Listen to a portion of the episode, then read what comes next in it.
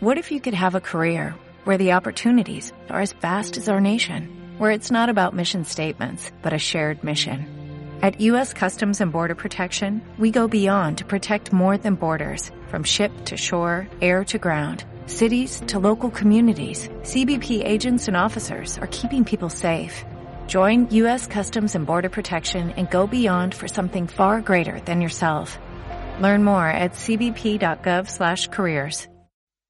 La facultad de reír a carcajadas es la prueba de un alma excelente.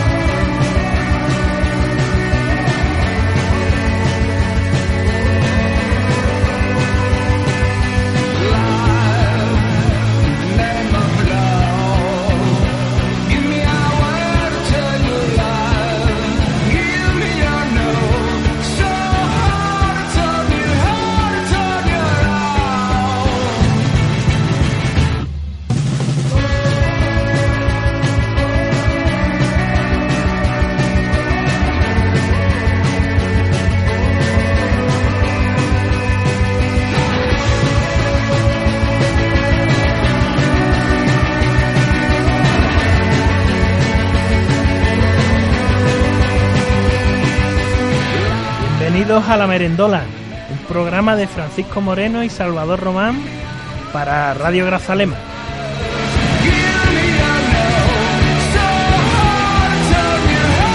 Comenzamos una semanita más por aquí por la radio con esta merendola, ya está todo preparado, ya está todo encima de la mesa. Y tenemos un menú un tanto suculento para esta merienda, ¿no, Salvador? Sí, en el momento del bocata eh, un momento que nos trae Diego Cancela.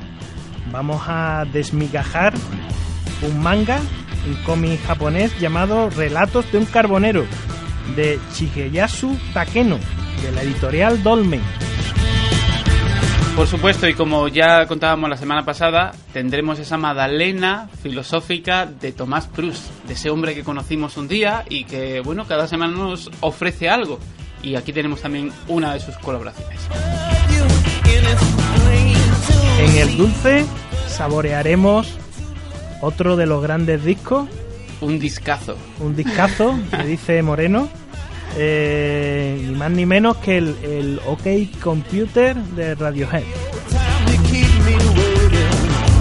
Además, en la sección Panduro tendremos alguna que otra campaña de change.org. Ayer, la semana pasada, hablábamos con con David García y nos contaba un poco más sobre esa organización. Bueno, pues cada semana tendremos una pequeña sección en la cual pues hablaremos de alguna campaña relevante de chain.org. Y casi al final del programa, en el cafelito que nos tomamos con, con alguien, esta tarde eh, tendremos a Antonio Sánchez Román, que nos va a hablar de la educación emocional.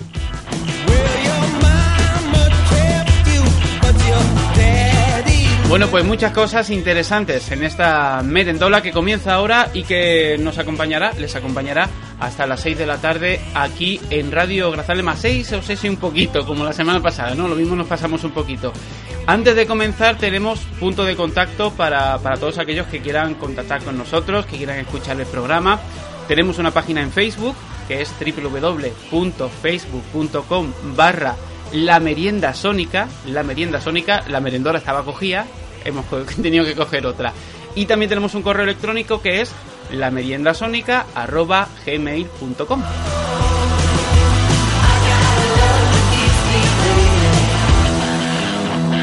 Y comenzamos, ¿no? Vamos con el primer tema, que lo dejo para ti, Salvador.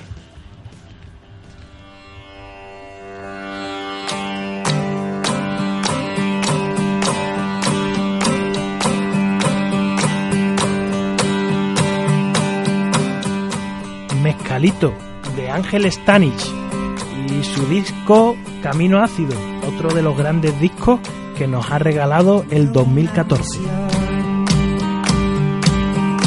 Seguir al enemigo. El chico no murió, ahora está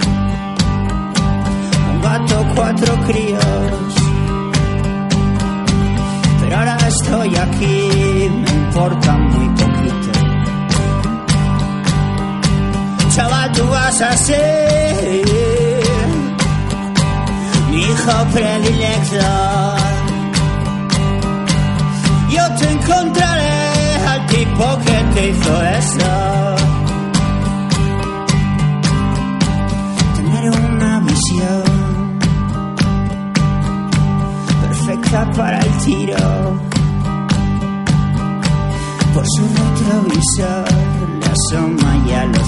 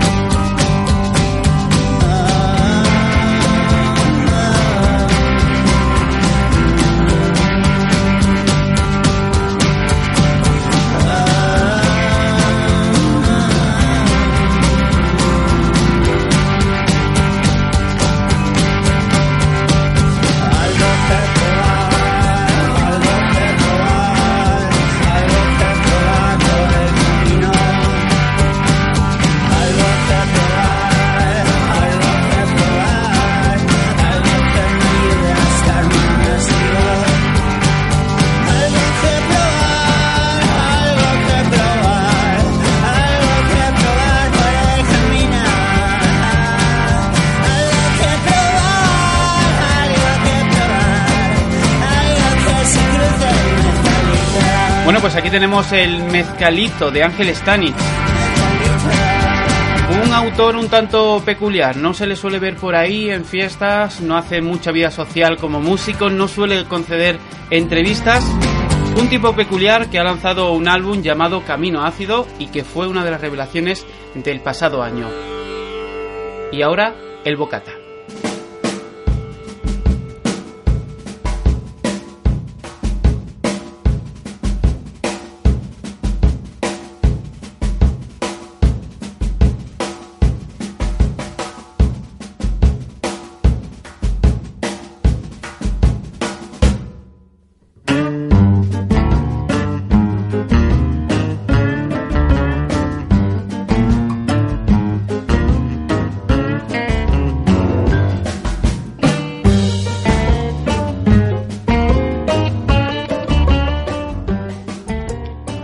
Buenas tardes, Diego.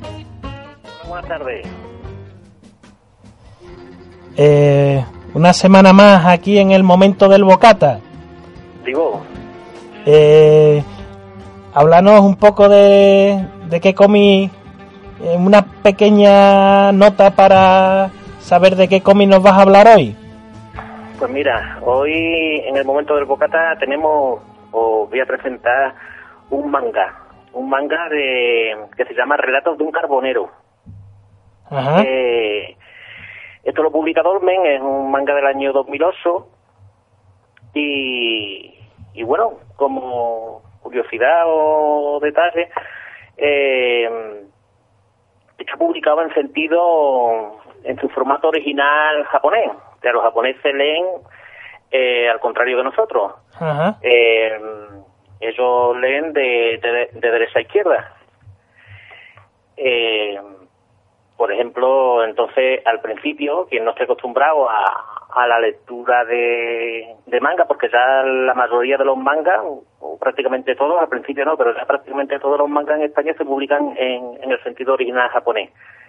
Entonces al principio la verdad que te lía, te lía con las viñetas.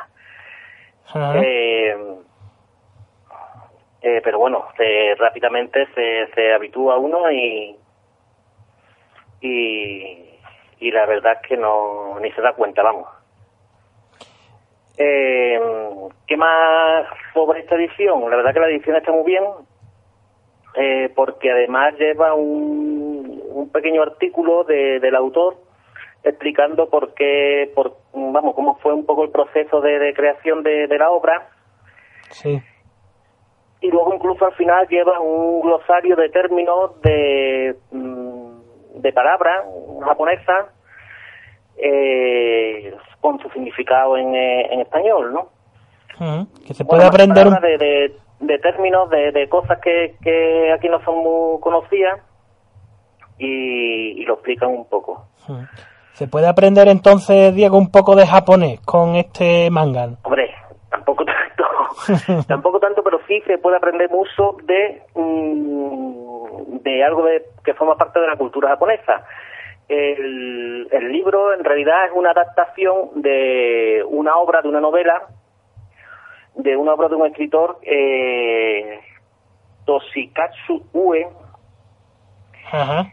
y lo que relata en realidad es un, el proceso, es un joven que vive en la montaña, bueno, no vive en la montaña, que, que, que desarrolla su vida en la montaña y que, mm, que vive de, de la exploración del carbón. Ajá. eh, su tradición familiar, su padre, eh, siempre han vivido en, de, la explotación, de, de la elaboración del carbón. Está ambientado eso en los años 50, después del Japón de la posguerra,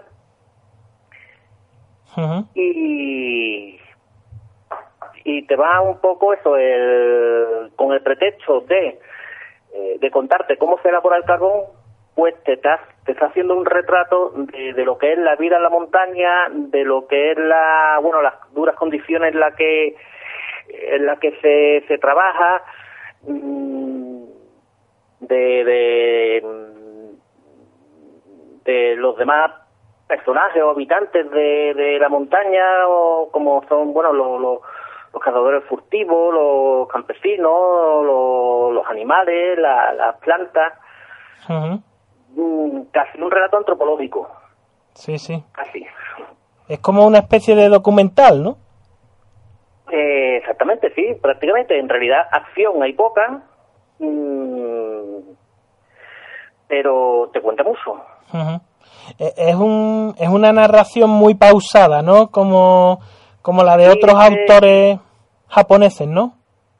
Exactamente, es un libro para deleitarse, es un libro que, que bueno, un TVO en donde, bueno, hay que fijarse en los detalles, donde eh, no, no es una lectura que te enganche, no es una lectura que tú quieras terminar, al contrario, eh, mm, tiene un dibujo realista y ese dibujo incluso en cuando se paran determinados paisajes o animales eh, se aprecia el mm, el interés por el detalle que tiene el autor en cómo le esa gana eh, eh, desde luego tiene que tener una cierta predisposición para una lectura tan relajante o pausada o.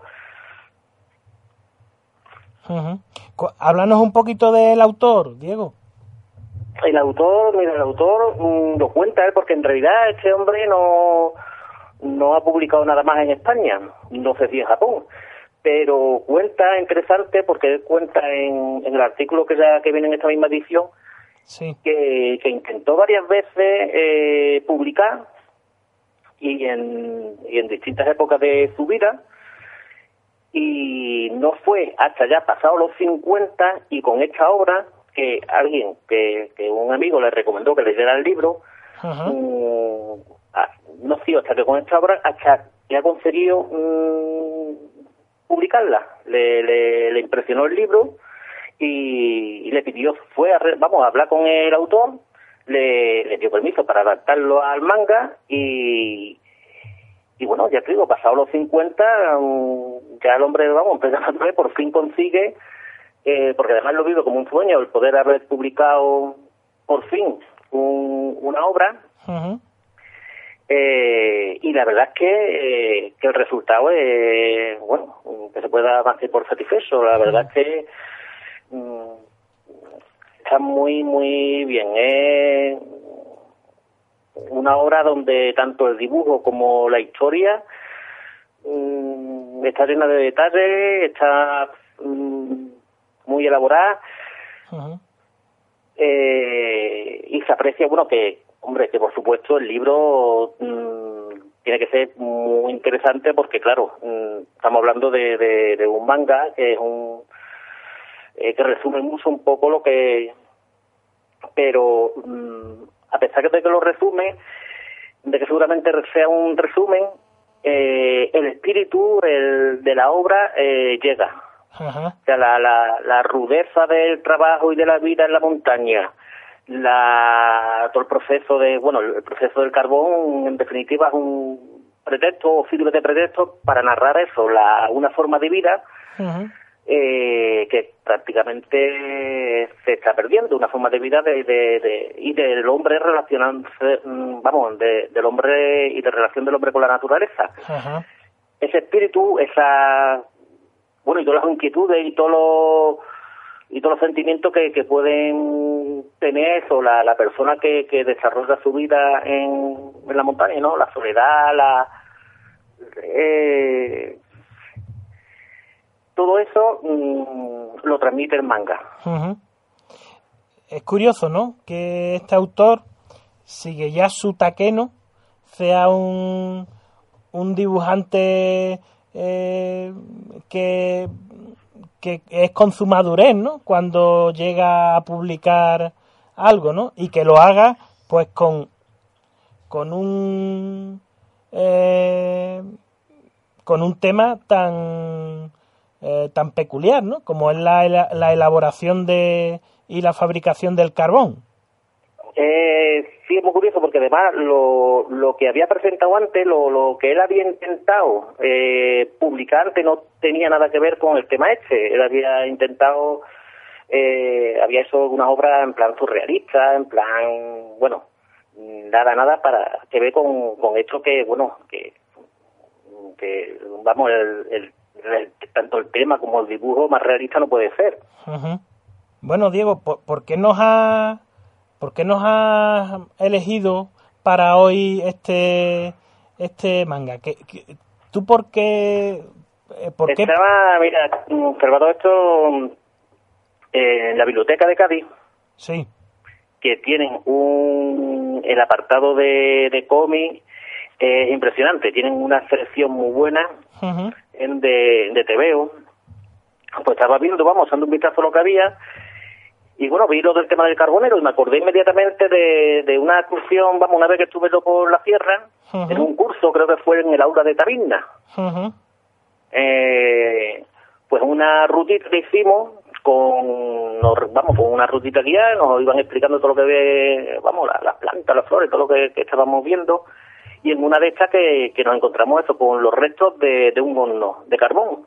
Sí eh, me acordé de eso me, me acordé de, de bueno de, de de momento asocié asocié el carbón a la sierra Ajá. y de momento me pareció que este manga, bueno, pues podría ser algo cercano a la sierra. claro claro tú, un manga japonés para mm, que te que te evoque o que te recuerde o que te sugiera algo eh, tan cercano, bueno, como, Mm. como pueda ser algo que... Claro.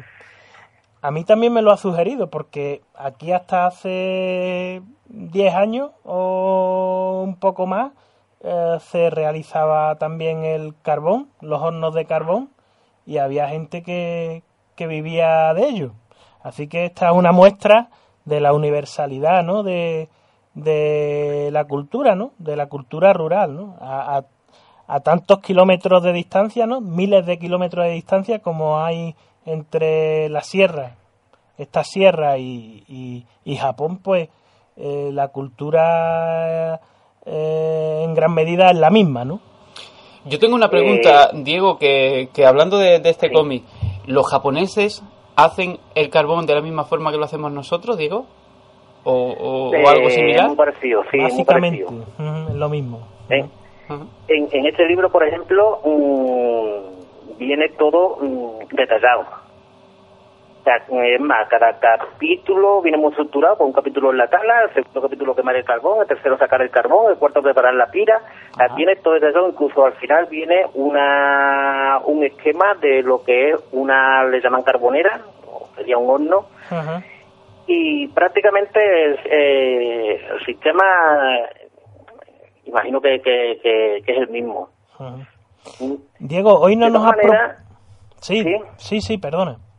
no, no, sí, sí, Eh, no, eh, te iba a comentar que hoy no nos traías una canción relacionada con este tema, pero si no ibas a proponer una viñeta sonora. sí, Eh, pero eh, eh, era un, un disco eh, ilustrado por Mauro en, Entrialgo, entiendo, ¿no? vale, sí, esto vamos eh, con una viñetita sonora. Eh, una canción de Jorge Dresle que, que la portada del disco se la hace Mauro Entrialgo, que es un, Entrialgo, que es un dibujante, vamos, que tiene mucha obra de más que básicamente de humor, eh, que ha publicado, bueno, ha publicado muchas revistas, vamos, publicado y publica. Eh, publicaba antes en la revista, en el diario público, en, bueno, en el jueves, eh, en el antiguo Víbora, mm, y también los sábados en la cadena eh, tiene un programa por la mañana. ajá. Es un autor muy, Mauro da un autor muy, muy interesante, vamos. Sí, sí.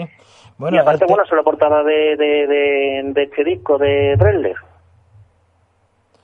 Frontera se llama el disco y también se llama el single y con él pues nos despedimos de este espacio se llama El momento del bocata. Diego, muchas gracias. Un abrazo. O hasta otra semana. Venga, gracias. Un abrazo. Hasta luego. Yo no sé de dónde soy, mi casa está en la frontera. Yo no sé de dónde soy, mi casa está en la frontera y las fronteras se mueven como las banderas. Y las fronteras se mueven como las banderas. Mi patria es un rinconcito, el canto de una cigarra. Mi patria es un rinconcito, el canto de una cigarra. Los dos primeros acordes que yo supe en la guitarra. Los dos primeros acordes que yo Soy hijo de un forastero y de una estrella del alba. Que si hay amor, me dijeron. Que si hay amor, me dijeron, toda distancia se salva.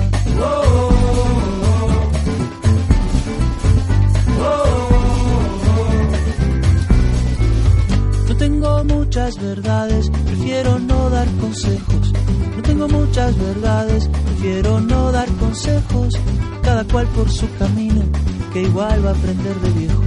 Cada cual por su camino, que igual va a aprender de viejo. El mundo está como está, por causa de las certezas. El mundo está como está, por causa de las certezas. La guerra y la vanidad comen en la misma mesa. La guerra y la vanidad soy hijo de un desterrado y de una flor de la tierra. Y de chico me enseñaron pocas cosas que sé del amor y de la guerra.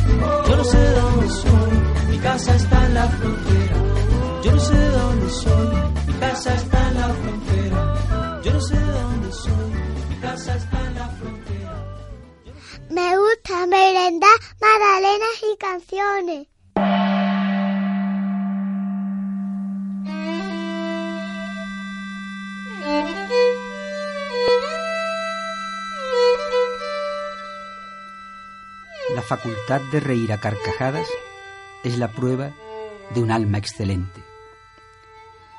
Si han visto ustedes la película El nombre de la rosa, y si no la han visto, no sé qué hacen aquí escuchándome, dejen todo y salgan corriendo a verla, pero bueno, si la habrán visto, verán que en nuestra cultura está impresa desde el comienzo, por las raíces que nuestra cultura tiene, una enorme desconfianza hacia la risa, hacia lo cómico. Eh, nuestra cultura es una cultura que ha tendido a la, a la seriedad, eh, que, ha, que, ha, prestigiado lo trágico, lo serio. Por eso es importante esta, esta frase de Jean Cocteau, la facultad de reír a carcajadas es la prueba de un alma excelente, hasta el punto que él, al contrario, a contracorriente de lo que ha sido nuestra cultura, desconfianza hacia la risa, nos advierte que desconfiemos de los estirados, de los serios, de aquellas personas que no se atreven a reírse. Por eso sigue diciendo, desconfío de quienes rehuyen la risa y rechazan que se abra. Les asusta sacudir el árbol porque son avaros de frutos y de aves y temen que se note que de sus ramas no se desprenden ni unos ni otros. Esto lo dice Cocteau, Jean Cocteau en un libro muy interesante que se llama La dificultad de ser. Jean Cocteau es un autor eh, que dominó muchos géneros, la poesía, el ensayo, como este, eh, fue un gran autor de teatro y fue un extraordinario director de cine. Tiene una película, muchas películas, pero una tiene una versión del cuento de la Bella y de la Bestia que es prodigiosa. Uno soñando no podría alcanzar la belleza eh, de esas imágenes. Más adelante en este mismo libro, Cocteau insiste en esta idea de la risa. Dice, el conocimiento del hombre se alivia con la risa. Esa liviandad nos consuela de lo que nos pesan las suelas para subir al cadalso. Qué idea tan interesante es el hombre condenado a lo serio, condenado a la muerte y la risa como una liberación. Porque es verdad, pensémoslo, es así. ¿eh?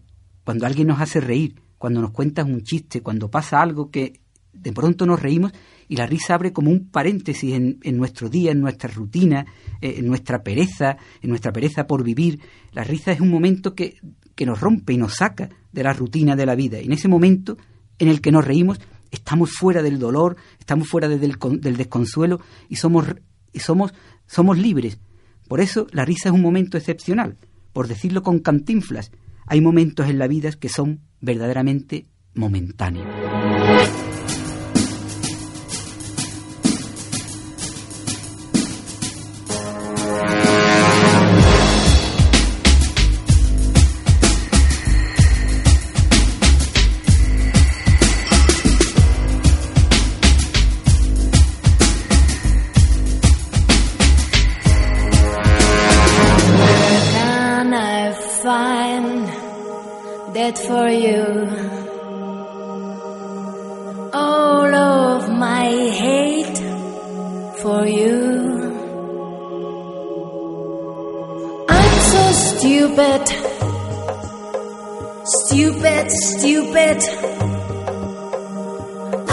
You, I can trust you. No, no, no, no, no. I don't trust you, I can trust you. I'm only waiting for love,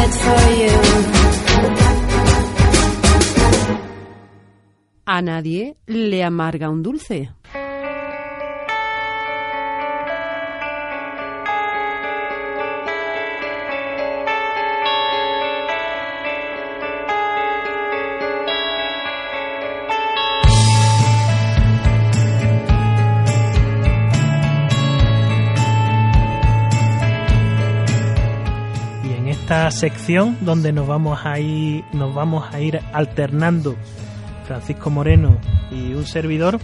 Hoy es el turno de, él para presentarnos un disco que creo que le gusta mucho. ¿En eh, Francisco? Un discazo, vale, vale, perdón. al principio. perdón. Sí, la verdad es que, que, me, que me, encanta Radiohead y, este es uno de los discos que, más me gusta.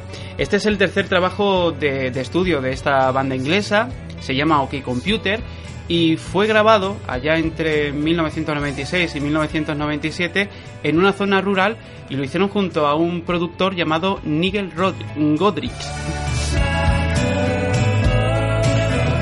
Además también es un disco muy importante, ha sido catalogado como uno de los mejores trabajos de la historia. Muchos lo consideran una obra maestra del rock moderno y tanto es así que otros muchos lo comparan, y lo hemos hablado a micro cerrado Salvador, con el Dark Side of the Moon de Pink Floyd o con el Abbey Road de los ahí en Beatles. nada, ahí en nada. Ahí en nada, ¿eh?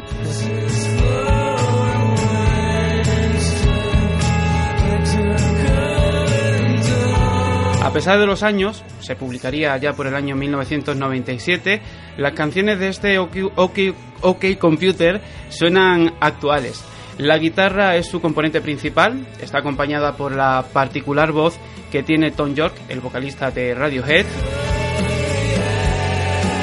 Y está acompañada por, la, por un sonido extenso y un sonido lleno de influencias que hacen que Radiohead se distanciara de, bandas similares a, su, a, esta, bandas similares del Britpop y del rock alternativo, y crearan su, su sonido particular. Estamos escuchando una de las canciones, uno de los temas más conocidos de este OK Computer es este Paranoid Android.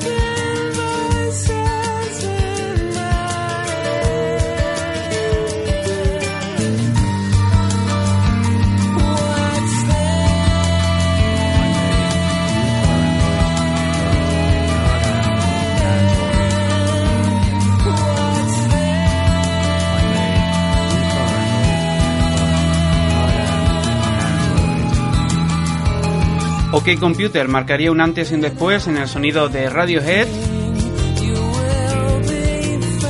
y marcaría además también la música de esta formación a partir de, entonces. A partir de entonces sacarían discos como por ejemplo el Kid A, que ya sería el sumum de la, de la experimentación y que con el con él pues nuevamente volverían a su, a su, a su sonido particular, que es este que, que podemos ver en este OK Computer. Salvador, nos quedamos con una de las canciones, ¿no? Sí, vamos a escuchar una de las destacadas ¿no? de, de este discazo. Discazo. Muchos se quedarían con este Paranoia Android, pero no sé, a mí me gusta mucho Karma Police. No sé por qué, no sé por qué que tiene esa canción.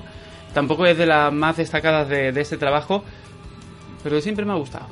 Sí, es que tienen un tono como nostálgico, ¿no? Eh, estas canciones, pero al mismo tiempo como eh, introducen como una esperanza, ¿no? No- Sí, sí. Vamos allá.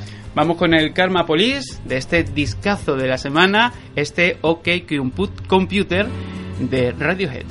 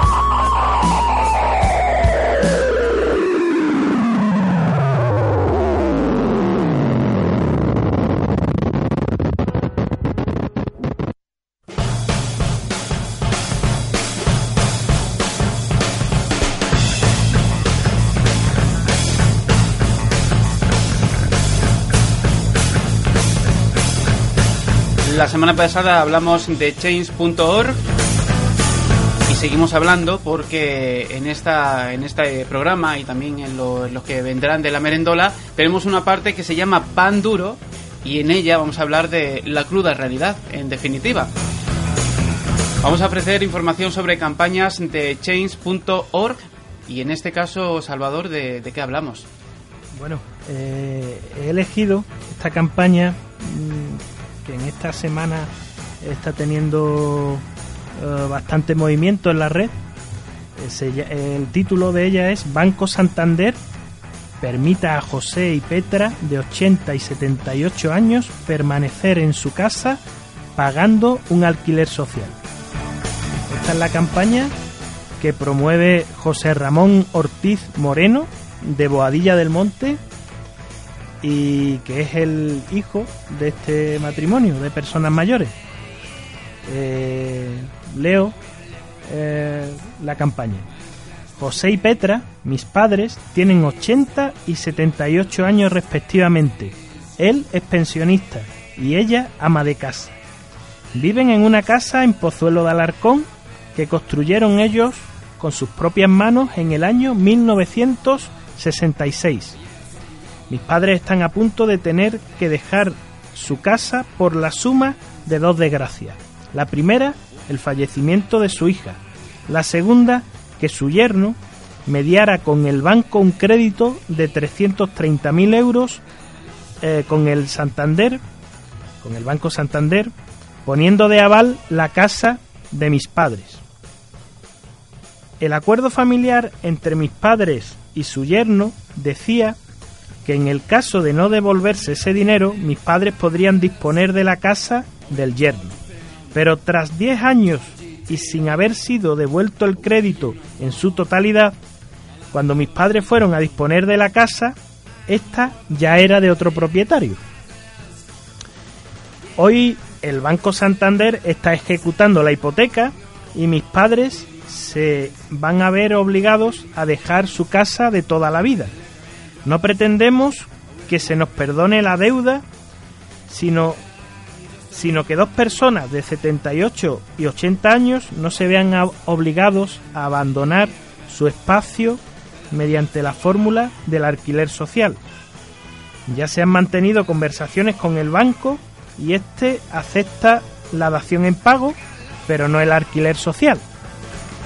Aceptamos que el banco se quede la casa, pero pedimos que les dejen vivir en ella a cambio de un alquiler social que ellos puedan pagar. José y Petra están arraigados en su pueblo y no quieren abandonar la casa que ellos mismos construyeron. Por eso pedimos el apoyo ciudadano para que el Banco Santander acepte que mis padres puedan continuar viviendo en su casa.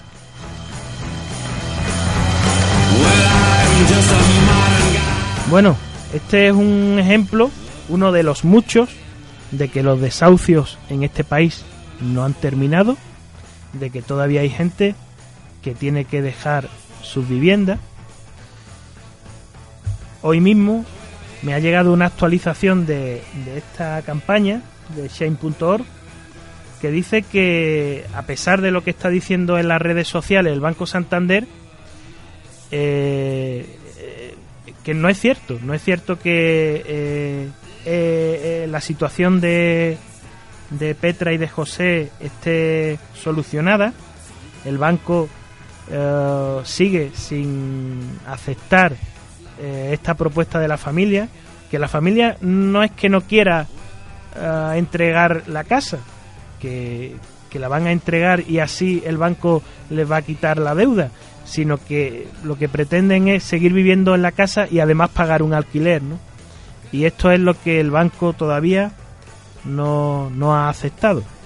Así que, eh, bueno, esperemos que esta campaña recoja suficiente número de firmas para hacer pensar a este banco, que por cierto, hace poco daba las cifras de las eh, ganancias millonarias que ha tenido durante el último año. Y, y bueno, creo que eh, lo decente sería que esta familia no tuviera que abandonar su casa porque ellos están dispuestos a pagar un alquiler, pero un alquiler razonable por la que era su propia casa que tanto les costó construir.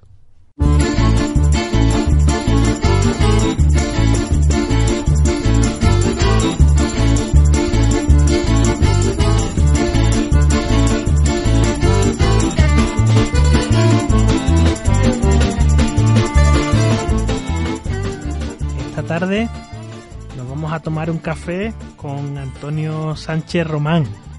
Eh, es maestro, psicopedagogo y orientador en el Instituto Asta Regia de Jerez de la Frontera. Él nos va a hablar de la educación emocional. Buenas tardes, Antonio. Buenas tardes, Salvador. ¿Qué tal? Bueno, pues estupendamente aquí, pues encantado de estar con vosotros, de tomar este cafelito y de hablar de un tema que yo creo que es importante comentar y que cada vez está ganando pues más aceptación en las escuelas, hablar también de nuestras emociones, de cómo nos sentimos, de cómo estamos, así que Sí, sí. eh, en el diálogo que tú quieras ahí nos colocamos. Ajá. Eh, bueno, he leído con mucho interés el, el artículo que, que has escrito junto con Laura Sánchez Calleja para cuadernos de pedagogía de, del, me- del, del número de enero de 2015 y, y quería un poco para encuadrar al- a los oyentes y las oyentes de, de la merendola eh, ¿qué, qué es la educación emocional, Antonio? Pues la educación emocional son aquellos programas, asignaturas o proyectos que se ponen en marcha para que los alumnos adquieran habilidades emocionales que podemos resumir en dos. la competencia personal y la competencia social, es decir, el propio conocimiento de sí mismo, la propia regulación de cómo se relaciona con el mundo, de cómo se conoce y también las relaciones con los demás, lo que llamaríamos empatía y habilidades sociales, ¿no? Eh, y en ese sentido, estas habilidades que queremos enseñarle a, nuestros alumnos, a nuestro alumnado irían encaminados a que nuestros alumnos sean emocionalmente inteligentes. Por lo tanto, nuestro objetivo es que nuestros alumnos sean cada vez más inteligentes desde el punto de vista de las emociones, ¿no? y la, la, inteligencia emocional eh, que creo que está relacionada con la parte más social del individuo, ¿no, Antonio? Eh, está relacionado con la parte más social y también con lo más intrapersonal, también relacionado con él mismo, porque son dos vertientes que no están separadas. Si yo soy una persona que tengo como emoción dominante la rabia, mi relación con los otros va a ser de un modelo, de un estilo. Si es una persona que no sé pedir lo que necesito, pues mi relación con los otros va a ser de una manera. Si soy una persona muy introvertida, mi relación con los otros va a ser de una manera también distinta, ¿verdad? y se puede eh, se puede desarrollar, se puede trabajar eh, la, la, inteligencia emocional, es decir, eh, podemos aprender a ser más inteligentes emocionalmente.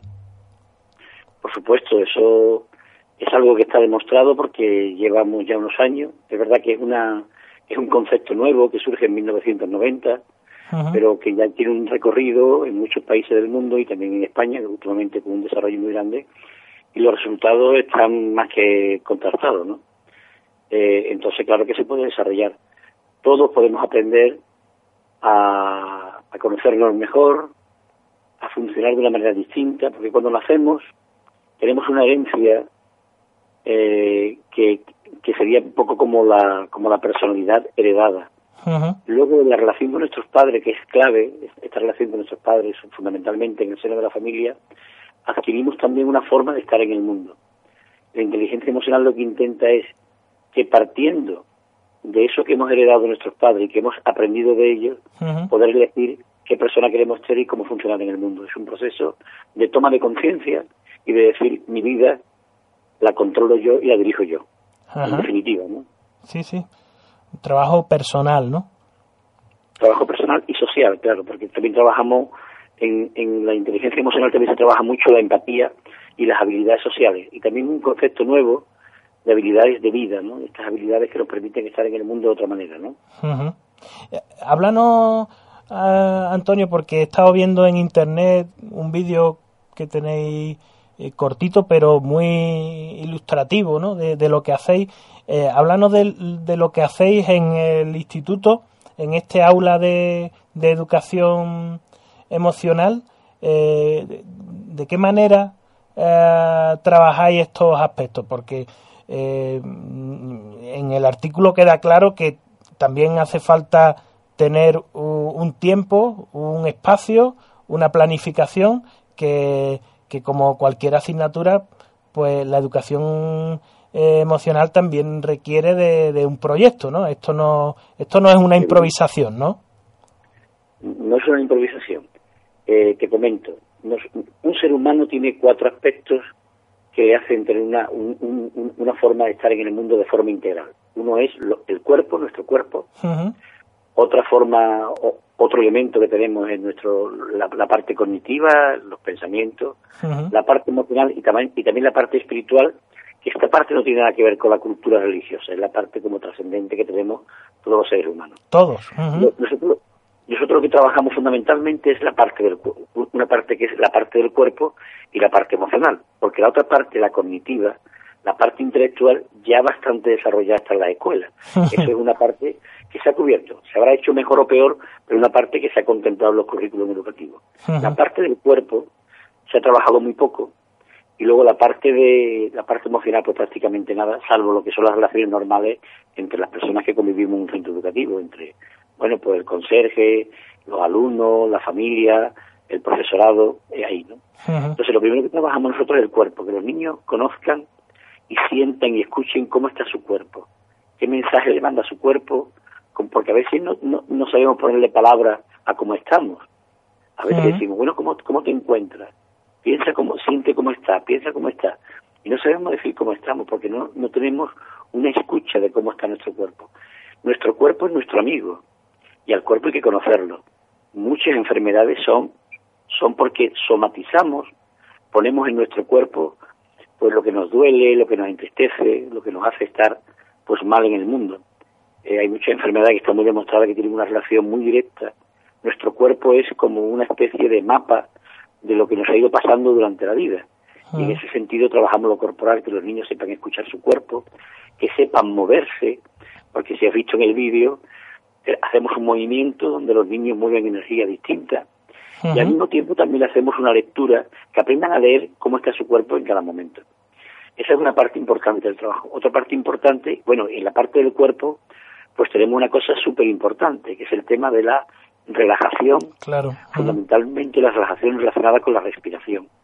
Saber respirar y tener conciencia de la respiración, ya eso en sí mismo es un elemento de una gran ayuda para estar bien en este mundo, para estar bien con uno mismo y con los demás. Saber respirar bien, tener conciencia respiratoria y todo esto. Luego al mismo tiempo también introducimos pues, el masaje entre los chavales. Esa es una parte muy, muy importante. Luego está el trabajo, como tú muy bien has dicho, eh, planificado, donde trabajamos una serie de, de términos. Por ejemplo, nosotros trabajamos en la escuela que los niños se conozcan a sí mismos, que sepan por qué hacen las cosas, porque a veces, porque hay personas que van por el mundo y tú le dices buenos días y te miran con mala cara, ¿qué le pasa a esta- persona? O porque hay gente que siempre están intentando agradar a todo el mundo, en qué momento de su vida aprendieron que tienen que ser agradables y serviciales con todo el mundo. Hay muchas niñas buenas en este mundo, ¿verdad? Y no es casualidad, que han ido por su vida pues ayudando a los demás y a veces se han olvidado de sí mismas. Bueno, pues que se conozcan a sí mismos, que aprendan desde ese conocimiento a regular sus propias emociones, Ujú. que sepan eh, estar ser, ser asertivo, por ejemplo, eh, es decir, no me callo nada, pero tampoco insulto ni agredo al otro y tampoco permito que nadie me agreda a mí. ¿Cuánta gente todos los días se traga cosas y es incapaz de dar una respuesta pues satisfactoria, educada, pero una respuesta contundente, de saber poner límites en las cosas que le ocurren, pues muy poca gente. Y luego al mismo tiempo también pues hacemos una serie de ejercicios donde los chavales pues eh, pues se, se expresan a través del dibujo, se expresan también a través de la expresión de la dramatización, es decir, tenemos un, un, buen número de actividades donde permitimos que los alumnos desde esas actividades se conozcan a sí mismos y también conozcan a los demás. Ajá.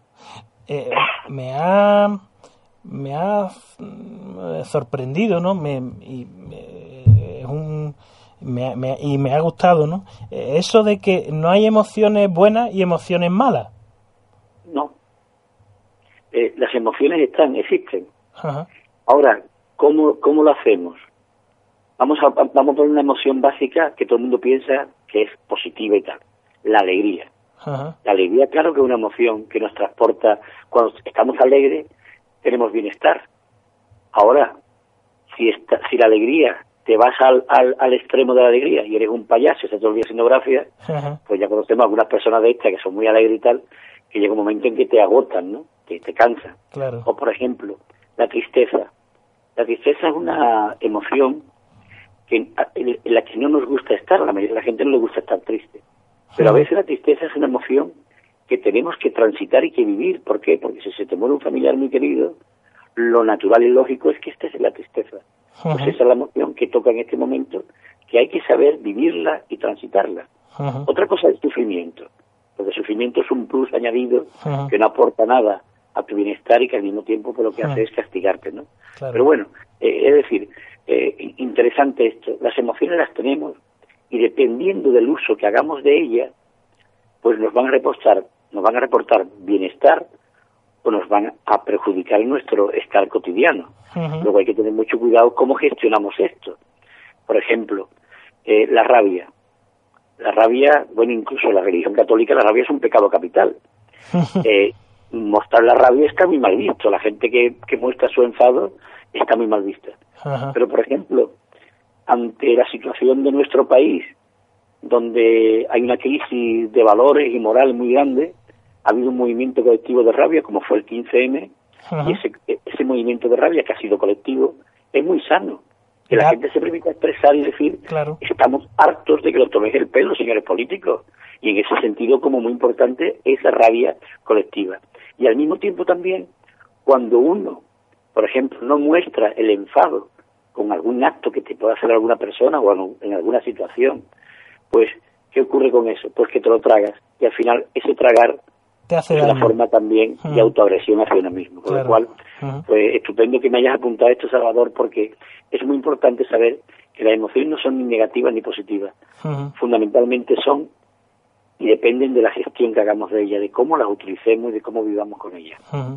Eh, en este trabajo vuestro en, en el instituto mm, eh, me, me ha llamado la atención el, el- aspecto holístico que le intentáis dar, ¿no?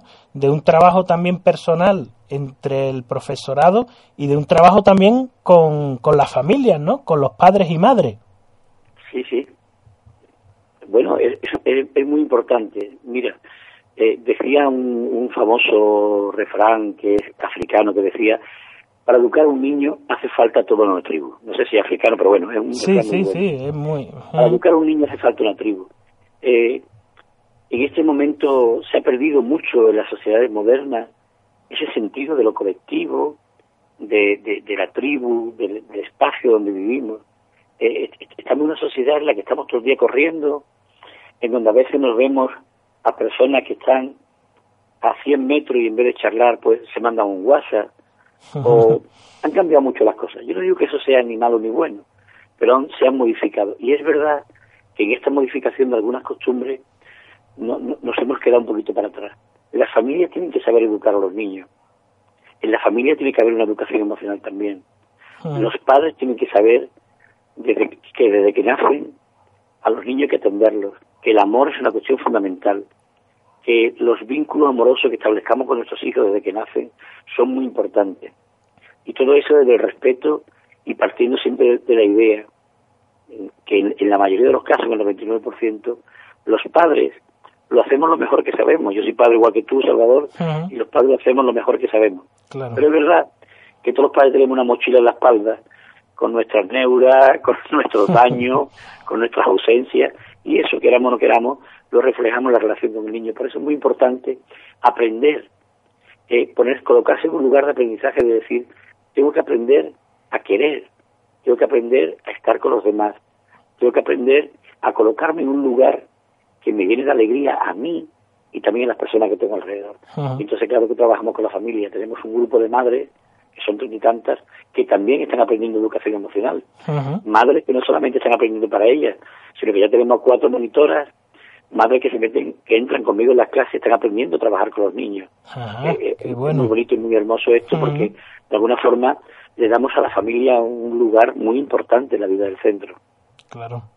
Y, y después el, el personal docente no, no solo mm, eh, es docente, es decir, también son personas, también tienen emociones, también esas emociones pueden estar interfiriendo en, en la relación con los chicos, ¿no? Y con las chicas del instituto, ¿no? Evi- evidentemente. Eh, cuando yo que hago algunas veces formaciones con profesorado, yo le hab- yo más que formación de profesores, yo hablo de transformación de profesores. Porque, eh, ¿cómo, por ejemplo, ¿cómo me siento yo cuando un alumno de estos que no que molest, que son que molestan en clase, ¿no? ¿Cómo Sí. me siento yo ante eso? ¿Cómo me sitúo yo ante eso? Eh, a veces, todas las personas, nadie enseña lo que sabe, sino lo que es. Y de alguna manera, esto es una frase muy importante. Porque en el fondo, cuando tú a un chaval lo ves triste, te acerca a él y le dice, oye chaval, ¿qué tal? ¿Cómo estás? Te, te noto triste. ¿Te puedo ayudar en algo? ¿Quieres contarme qué te pasa por si te puedo ayudar? Ese gesto nada más tranquiliza. Ese gesto crea una confianza entre el docente, entre el profesor y el, alum- y el alumno que, que, que une mucho. Eh, eso, de alguna manera, lo tenemos que aprender los profesores. Estar en un lugar, conocernos para saber qué, qué reacciones tenemos con los alumnos. Hay profesores que son muy exigentes con sus alumnos a la hora de, de evaluar, ¿no? Y hay otros que son muy relajados evaluando. Bueno, hay veces que nos colocamos la exigencia con las notas porque a lo mejor a nosotros nos ha costado mucho trabajo estudiar y valoramos mucho el esfuerzo en el estudio. Y a lo mejor no tenemos en cuenta el contexto en el que el niño está o esto. O a veces, cuando un chaval nos dice algo que no nos gusta, nosotros nos colocamos en el mismo lugar que él.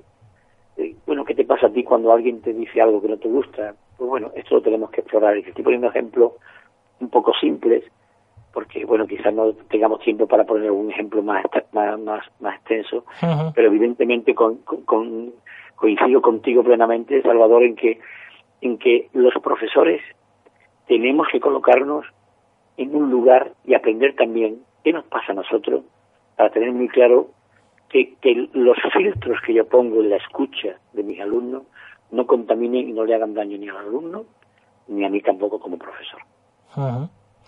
Antonio, ya para, para terminar, eh, creo que mm, los resultados de este trabajo en torno a la educación emocional están ahí.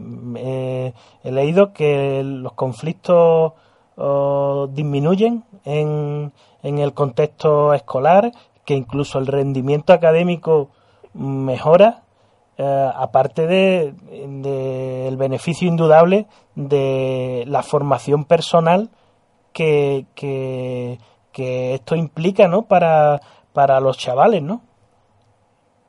Bueno, eh, todas las investigaciones que se han hecho de trabajos sistemáticos de educación emocional, y se han hecho ya algunas en España por parte de la Universidad de Málaga, Universidad de Barcelona y también, me consta que en Mérida, Mérida, digo Mérida, perdón, Extremadura, eh, y fundamentalmente en Mérida porque es un centro muy importante de educación emocional, en Extremadura, por ejemplo, existe un programa de educación emocional para toda la comunidad autónoma porque han introducido dentro de las competencias básicas la novena competencia básica. En Canarias se ha planteado esta asignatura como, como, como obligatoria en los centros educativos. Ajá. Todavía en Andalucía esto es algo que hacemos gente que está muy interesado, pionero, y que creemos que, que esto es bueno. Todas las investigaciones que se han hecho mm, definen y aclaran que se mejora en la convivencia y se mejora en el rendimiento académico. Lo que yo también he evaluado en mi centro me indica esto. Ajá. Pero eh, yo quiero decir que yo reivindico la educación emocional con interés por sí misma, independientemente Claro. de estos beneficios colaterales. Porque la educación emocional es prevención primaria de salud. Y esto hay que hacerlo para todos y para todas, en la escuela. Sí, sí. Porque yo que he estado invitado por parte de la Consejería de Salud a una jornada en Granada, cuando comentaba la experiencia que la habían evaluado como una de las cinco experiencias pues más relevantes en salud mental en, en Andalucía, pues, eh, y debatía con, con gente de salud y decían, es que, si, decían algunos médicos y algunos expertos del, del campo de la salud, decían, es que si la educación emocional se llevara desde los cero años, muchos centros de salud tendrían que cerrar porque hay muchas enfermedades y muchas cuestiones que van muy relacionadas con esto. Claro. O es que la bulimia, o la anorexia, o las depresiones, o esto que ahora mismo eh, conocemos como alumnos disruptivos, o lo del acoso escolar, no tiene que ver con cómo yo me sitúo en el mundo. Luego, la educación emocional, yo la reivindico porque tiene interés en sí mismo. Claro. Y además, mejora la convivencia y obtiene mejores resultados académicos. Ujú. Eh, y eh, para finalizar eh, el programa, nos habías propuesto una canción que, que he escuchado y, y por supuesto que entronca muy bien con, con el tema, ¿no? Porque en definitiva mm, eh, la educación emocional lo que hace es que nos sintamos mejor con nosotros mismos, con los demás, ¿no? Y esa paz y esa armonía, pues mm, es, es bienestar, ¿no? Claro, es bienestar. Mira, el otro día, el otro día, permíteme Salvador, no sé cómo estamos de tiempo, el otro día me decía, me decía un alumno, estábamos en una clase sentados, pues hablando, eh, había mucho una actividad que se llama autorretrato, estaban contando cómo se veían ellos a sí mismos. Ujú. Dice una chica de, de cuarto de la ESO, dice, Antonio, qué bien se está aquí charlando tranquilamente de nuestras cosas, ¿verdad? Digo, qué bien, ¿verdad? Ella se estaba emocionada porque tenía conciencia de que hablar, escuchar al compañero su tristeza, su alegría, le producía bienestar. Claro. Y, y, y desde luego, aquí tenemos que estar, la educación emocional no se puede hacer con estrés, ni se puede hacer con prisa, hay que hacerlo muy lento, como diría mi, un profesor muy famoso, José María Toro, hay que estar en el descanser, en el descanso del ser, ¿no? Y en ese sentido, esa canción que te he recomendado tiene mucho que ver con esto, con la armonía, con la paz, con el sentir la paz, con el, con el comentarla con los otros, con expandirla por el mundo, ¿no? Estamos muy faltos de paz en este momento en el mundo. La canción se llama Sentir, Unir, Expandir la Paz y es de Rocío Madreselva. Bueno, Antonio, muchísimas gracias por este café con nosotros en la merendola. Ha sido un café muy dulce. Muchas gracias y un abrazo, Un abrazo.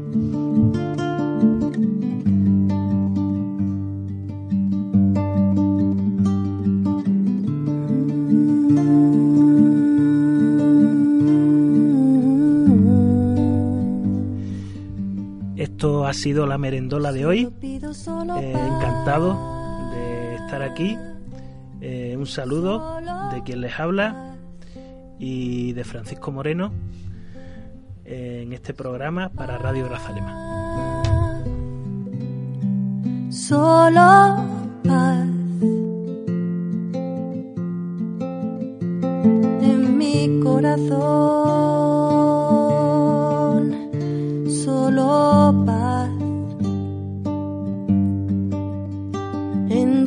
corazón, solo paz. Yo solo pido solo